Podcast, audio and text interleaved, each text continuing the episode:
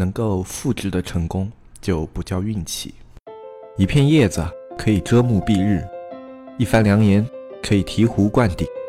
我们在前方披荆斩棘，希望后来者一帆风顺，共享商业智慧，共享创业成功。欢迎收听本期纸木淘宝内训。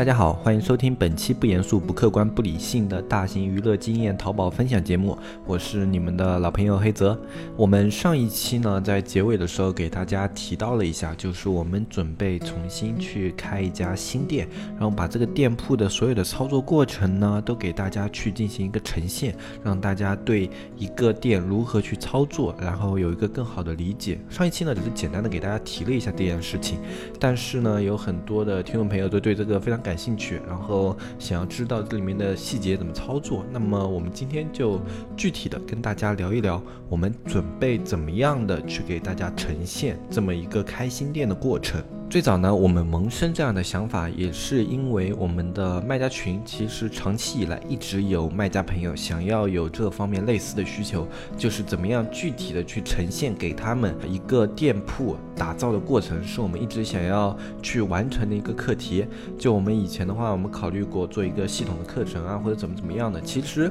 这样的东西，很多外面的一些导师啊，或者说一些学院啊，他们都在做，他们都会告诉你，你从开一家新店应该做一些什么。事情怎么怎么样的？但是这些理论你拿到自己的店铺里面，往往是不能完全套用的，因为我们在前面课程也说过，那些不同的类目，你不同的环境、不同的商品、不同的利润、不同的定位、不同的风格、不同的营销思路，它所能用的方法是不一样的。就有一些导师，我经常会在听课的时候说，你学完我这一招，就什么问题都没有了。像这种导师的话，他的这种思路，我觉得肯定是有问题的，因为如果说淘宝是。能用一招去给他改变整个淘宝店铺的一个格局、一个环境以及它的盈利状态的话，那么这样的方法在这么一个互联网时代，它早就应该被传烂了。哪怕你是付费的去获取这些内容，那它还是可以把这些内容二次转化嘛。所以如果有类似这样的方法，它绝对是已经传烂了。所以我们也一直说，就是。一个能够套用到所有店铺的方法，它是不存在的。我们能学习的呢，永远只有这个方法背后它的思路、它的核心理念，然后把这些核心理念套用到自己的店铺里面，然后在它的方法之上做出改良，才有可能成功。我们觉得去整理一个系统的课程啊，什么样的这样的方法不是特别的好，因为它不可能给你特别直观的一个呈现，你仍然要自己去提取它的核心内容和方法。但是如果你在淘淘宝方面一点经验都没有呢，提取核心内容和方法又是一件比较困难的事情。所以说，基于这些考量呢，我们后来这个方案就被我们 pass 掉了啊。虽然我们也在做一些有用的一些理论的视频啊，但是我们为了能够更加直观，然后我们就有了这样一个想法。这最早还是因为有的一些卖家朋友在我们节目下方留言，或者在我们社区里面跟我们联系，他是跟我们这样说的，他就说，哎，能不能有一个，就你们比如说开新店的时候，能不能把这个新店的一些过程啊。啊什么的分享给我，他说啊，这样的话，我觉得我可能用来做借鉴的意义会比较大。哎，后来我们一想，好像也确实是这个样子，因为你看别人做一家店铺这样一个过程的话。它里面你就能够更加直观的知道这一个操作是为了干什么，而不是像以前一样，你单纯看一个理论知识，然后要自己去想啊，就直观操作的时候，比你自己去吸取理论知识，就是有这么一点优势在里面。然后同时呢，还有另外一些卖家朋友，他们也说，哎，我能不能就是在我开淘宝店之前，我去你们那里实习一下，不用工资也可以，就过来啊，当成一个实习运营，在我们这里学习个几个月或者半年这样子啊。然后他说觉得可以了。自己再回来开店，嗯，虽然对这些卖家朋友求知的精神我们是非常认同的，但是这个东西实际操作起来会有一些问题，因为本身。我们这边运营团队是比较成熟的在运作的，然后如果要过来重新带一个新人的话，首先我们要分一部分的运营啊什么的去给他们做一条指路，因为你既然过来了，我们肯定不能晾着嘛，那我们就要有一些运营去花费时间，然后再去指导你这一方面的东西。那么对我们来说，我们在一个比较繁忙的时期的话，我们是很难抽调出这样的人手的。另外一个呢，就是可能你来了学习了我们这类类目的一些方法，但是它仍然可。可能对于你的类目，你还要花很长时间去适应，所以这个方法不是非非常的高效，而且对于你们卖家朋友来说呢，它的成本太高了，所以我们之前呢也没有就是让卖家朋友通过这样的方式来进行一个学习。那么后来我们综合了这些卖家朋友的需求呢，我们在我们这次准备开一个新店的契机，我们准备做这么一个就是从零开始开店的一个过程。给它完整的呈现给大家，这样子的话，我觉得可以给大家一个更加直观的一个思路上的呈现，然后也可以有更多的点让你们去进行借鉴，而且在这么一个过程之中呢，大家能够吸取到的一些知识也是根据你开店的时候需要，然后循序渐进的。我们觉得这样的方式确实是一个比较好的方向。那我们这一次准备开的店铺呢，我们也简单的给大家介绍一下。这一次呢，是因为刚好六幺八过去以后呢，会是一个。比较淡的一段时间，一直到九月之前这一段时间，对于我们做的类目来说，它是比较淡的一个时间。然后我们一般呢，以往在这些年，我们都会选择自己去开一些新的店铺。然后在今年的这个时间节点呢，我们是准备做一家完全不同的新店，啊，也就是一家客单非常非常高的店，基本上可以算是我们这个类目里面做的那个客单是顶级了，已经是最高的那个客单价位了嘛。然后我们以前是从来没有尝。尝试过的，我们以前打的一直是中端到中高端这个市场，一直没有打过就最顶端的这个一样一个市场，所以对我们来说也是一个新的尝试。那么我们做一个新的尝试有什么好处呢？在我们做新的尝试的时候，我们一定会碰到一些问题，因为这个领域你有一些不了解的地方嘛。那么你在做的过程中就会遇到一些问题。那么我们遇到问题以后，我们可以提出一些解决方案，然后去对这个问题进行优化。那我们就可以把这些处理问题的思路也非常。直观的呈现给大家，像我们以前那样的店铺，如果我们再开一家的话，对大家来说其实不是特别有借鉴意义，因为我们做以前那种店铺的品类，它的思路已经非常的成熟了，我们基本上只是很机械的像流水线一样去操作它，这样的一个过程对家大家来说没有特别强的一个借鉴意义。那我们做一个新店，然后在这样一个。会遇到困难，会产生问题，然后我们要去解决问题的这样一个环境之下，我觉得我们可以给大家就提供更多的一个思路上的参考。这就是我们这一次为什么要拿这家店铺来做一个系列分享的原因。最重要的一点就是在我们的考虑之下，这样的店铺能够给大家更多的一个参考意义。虽然它的客单是非常的高，跟普通的一些店铺的打造模式可能不太一样，但是我们是用打造普通店铺的模式里面一些基础的方法，然后在我们这样一个环境下用思路去进行改良。所以说这样的话就刚好跟大家很多情况都非常的切合，因为大家也是现在是在做一个完全不同的类目，跟我们这个类目不同，你需要去。切合一些你的实际情况去做，那么在这样的情况下，你也是需要在我们的核心方法之上去做一些改良。在这样比较相似的一个运营环境之下呢，我们之间可以产生的一些共鸣点就会更加的多，对大家的参考意义也会更强。这就是我们这一次考虑的另外一个方面，就是我们的整体环境是类似的。呃，另外一个去做这家店铺的契机，也是因为我们有一个非常熟练的运营，刚好这段时间他在淡季的时候会比较清闲一点，然后他清闲下来以后呢，我们这一个搁置了很久的一个高端店铺的计划，就准备让他去进行执行。因为之前一直没有找到非常合适的人，像那种新店，你可以有一个运营带着运营就可以把它开出来。像我们以前那种模式，因为我们说过它比较像流水线嘛，有一个比较有经验的运营带一个新的运营就可以把一家店铺给做起来了。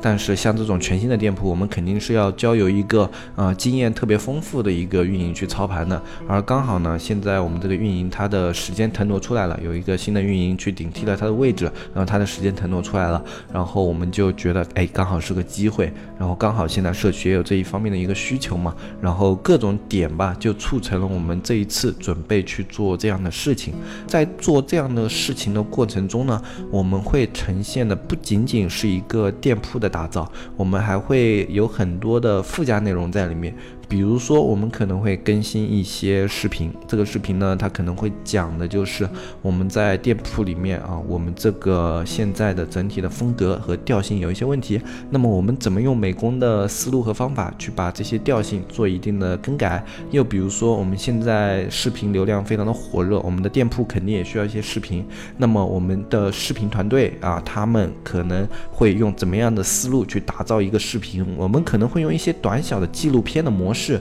去把这样的一些工作过程也去呈现给大家。这样一个小纪录片模式呢，我觉得非常的有意思。特别像我们以后如果这家店铺它能做起来的话，对我们以后进入我们团队的运营，它也是非常有借鉴意义的。你可以把这么一个纪录片给他们看一下，他们可以从这个纪录片里面就可以得出非常多的一些知识和一些实用的技巧。我觉得这样是非常好的，对我们来说是一举多得。我们同时给社区的大家提供了更多的内容和更多的实用的经验分享，也给我们自己以后团队啊积攒了非常多的一个运营内容在这里。这样的模式，我相信在整个淘宝，包括我自己做以来到现在，都是唯一一个。就包括呃，类似于把一个店铺从零开始把它打造起来，给大家进行一个呈现，以及呃，把这些打造过程中你的美工啊，或者说你的视频啊，或者说你的运营啊，做一个小纪录片的模式给大家进行一个呈现，这都是我们这个社区或者说我们这个节目啊，首先开创出来的一个思路。我们不知道它会不会成功，但是我觉得这对我们来说是一次尝试，也是一次非常有意义的事情。啊，因为我相信很多的听众朋友在外面去进行学习的时候，他都会有一定的顾虑。这个顾虑是什么呢？就类似于你在学院去学习啊，或者去找导师学习，甚至你在淘宝大学去看一些课程的时候，你都会在想，这里面讲课的老师他是不是真的是一个非常有水平的运营，或者说他是不是真的有自己的实操经验，还是他只是一个单纯懂一些理论的导师？我相信很多人在听课以及听那种大学课程的时候啊。都会有这样的一个顾虑，那么我觉得这样的顾虑是正常的，因为外面确实有很多他们是专门培训那些导师去讲课的，而这些导师他没有自己的运营经验，他只负责把别人给他的内容转述给大家，这样的内容呢，他们不对齐。抱有任何的责任以及态度，他们只负责作为一个讲述人，那这样其实是有问题的。那我们呢？我相信很多听众朋友也是冲着我和大海老师，我们自己都操作淘宝店铺然后过来的。那我也相信有很多的听众朋友，他们都会觉得啊，你们两个是不是只是自己说一下你们的店铺啊怎么的非常牛逼？我们自己去操作一家全新的店铺，把这个店铺它怎么去操作运营起来的思路呈现给大家，这样的话能够让大家对我们的方法以及我们的思。路更加有信心，自己在操作的时候呢，也会更加坚定一点，然后提高自己在创业上的一些成功率。当然，我们自己对这个店铺虽然信心还是比较足的，因为我们做过比较多的类目的淘宝店，然后在这个类目也还算是比较有经验的，所以我们对它的成功率，我们的预期还是比较高的。但是我们不能说它百分百一定会起来，因为这毕竟是我们一个还没有接触过的全新领域。它这个客单，等到我们这个店铺。真正呈现给大家的时候，你们去那个类目看一下，就知道这个客单在这个类目是处于一个怎么样的水平。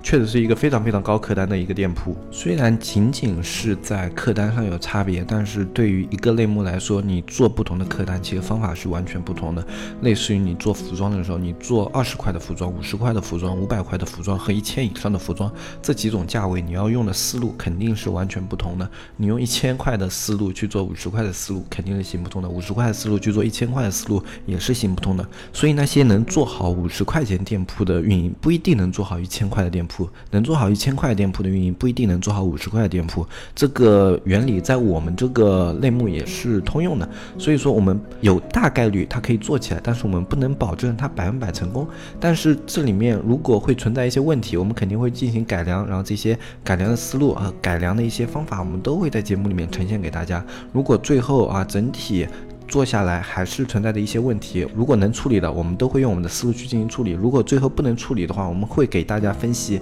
这个店铺如果不能做，它不能处理的原因在哪里。因为在我们平时自己实操的时候，也会存在这样的产品，就是这样的产品，它就是不适合去做这样的一个类目，或者说做这样的一个风格，或者做这样的一个价位啊，或者说不适应你这个同行的类目环境啊，等等啊，啊，都会有这样的情况存在。就是这样的商品本身，你放在这样的环境下，它就是不能卖的，它是存。存在的啊，如果我们的这个产品啊，它碰到了这样的问题，我们会给大家分析它的问题出在哪些方面，然后把这些问题给大家进行一些剖析，这样的概率是非常非常小的。但是万一发生的话呢，我觉得也可以给大家利用这样一次难得的机会去解析一下这样的问题。其实真的很难得可以碰到这样的一些案例，所以说不管能做得好还是做得坏，我觉得对大家都是有好处。那么哪怕这一次店铺我们没有做起来，我们可以再试一家啊，因为我们这个像我自己。做本身就是做一个多店模式的啊，哪怕这一个模式我不熟悉，大家觉得啊这样一个模式最后没有做起来，那么啊这样的方法是不是不行？那么如果你们觉得是方法的问题的话，那我们可以再演示一遍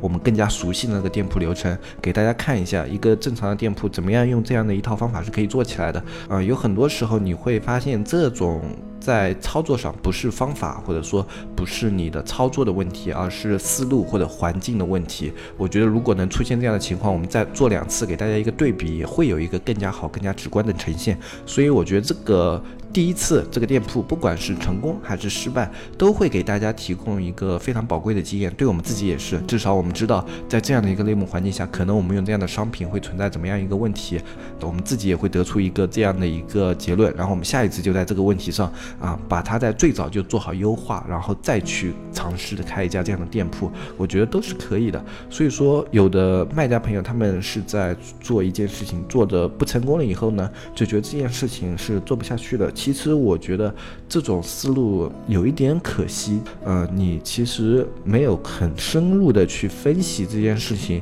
做的不成功的原因在哪里，而且你没有想要第二次去尝试他的意愿的话，那么其实就是完全浪费了这一次的失败，那他就。只是单纯的变成了一次失败，这是非常可惜的。嗯，好了，那我觉得说到这里，大家对我们这一次为什么要去做这样的一个系列，以及我们这样一个系列大概会怎么样的呈现给大家啊，以及说我们这个系列它以后还会有什么样的内容，大家都大概的会有一个了解。当然，我们这里也只是给大家类似于一个提纲一样，给大家做一个介绍，因为我们自己在做的过程中，可能针对于某些方面大家特别感兴趣，我们。会对这一个方面进行扩展，或者说哪一些点大家觉得我们没有讲到，我们也可能会在那个系列里面进行一个补充。所有的呢，都是我们这个节目跟大家实时要有一个互动，有一个交流，我们才可以把这样的一个系列节目从零开店这样一个系列节目非常完整的呈现给大家，满足大家的需求。而且像我们这样在做一个操作，你如果是跟我们同步操作的话，你对于哪些点有问题的话，那你对于自己这些点你会更加的清晰。那那么你去我们社区里面跟小安或者跟我们的运营进行反馈的时候呢，他们也就会更加清晰的把这些点的问题给你做一个反馈，这对于我们啊大家之间的交流也是一个非常有好处的进步。那在美工和摄像类似于这样的方面，然后你在共享的时候啊，觉得有什么地方你还可以进行深入一步的学习的话，你也可以把这样的需求在我们这一个系列的过程中反馈到我们社区。那么我们可能以后啊有时间了，就会针对你们需求的特别多的这些点呢，再做进一步的拓展啊。这都是我们可以通过这样的一个系列节目去给我们节目做的一个更好的变化。我相信这是我们这个节目啊。从开创到现在最大的一次转型，那么我也希望这样的一次转型，它是能够是成功的，也是能够帮助到大家的。那么我希望大家都接下来这一段时间啊，不管是自己有需求还是有兴趣，都可以关注一下这个节目啊。那么有问题的地方呢，你都可以在我们节目下方留言提出，或者在我们的社区里面跟我们进行反馈，这样我们可以在节目最早期的时候就根据大家的需求去对节目做一个很好的调整啊。那它在中后期。期的时候就会给大家的服务体验啊，各种方面都会有更好的一个呈现啊。然后还有一点，在之前跟我们社区里面的一些卖家朋友交流我们这个想法的时候呢，他们提出过一点顾虑，就是说我们的资金基础还可以，那么我们去做这些店铺的时候，它在资金上的一些投入啊，以及在啊其他人力成本上的一些投入啊，会不会太高，以至于啊他们没有一个参考意义？那么这一方面呢，我们也考虑过了，所以我们在这个店。铺早期的时候，我们会用尽量低的投入去打造这家店铺，保证它成功的基础之上，我们会尽量压低它的投入成本以及各方面的成本。在这样的一个环境之下，我觉得大家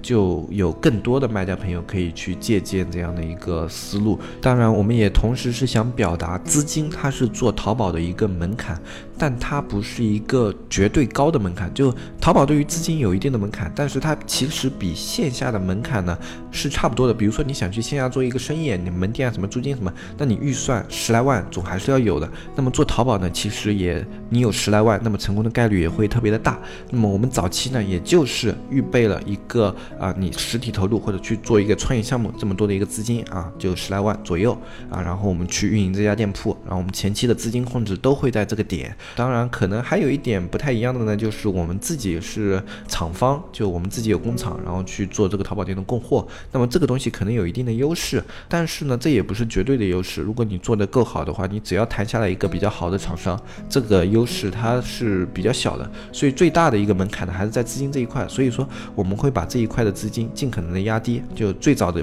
目标我们就定在十万以下一个推广资金。那么如果不得不把这个资金提高的话，我们到时候在节目里面也会有说明啊，这都是我们根据一些卖家朋友的现状去整体做的一些考虑和规划。那么如果你们还有什么顾虑点，有什么疑虑点的话，你们都可以在社区下面留言，以及去我们的小艾那里进行反馈。我们这个系列正式上线应该会在十五号到二十号这样的一个时间点，还有五到十天的时间，大家可以针对我们这个节目的点以及它可能存在的问题，给我们提出一些建议。那在这五到十天之间，我们还可以有时间对这个节目风格以及节目的类型做一个调整。那今天这一期节目我们就说到这里。如果你想要联系小安的话，只要看我们节目下方详情，有一个微信，里面是纸木电商的拼音，然后你添加这个微信就可以添加到小安，然后就可以加入到我们的社区啊。我们社区是二百九十八一年，现在社区内容都是以视频为主的。我们在接下来以后也会有更多的视频，包括美工啊，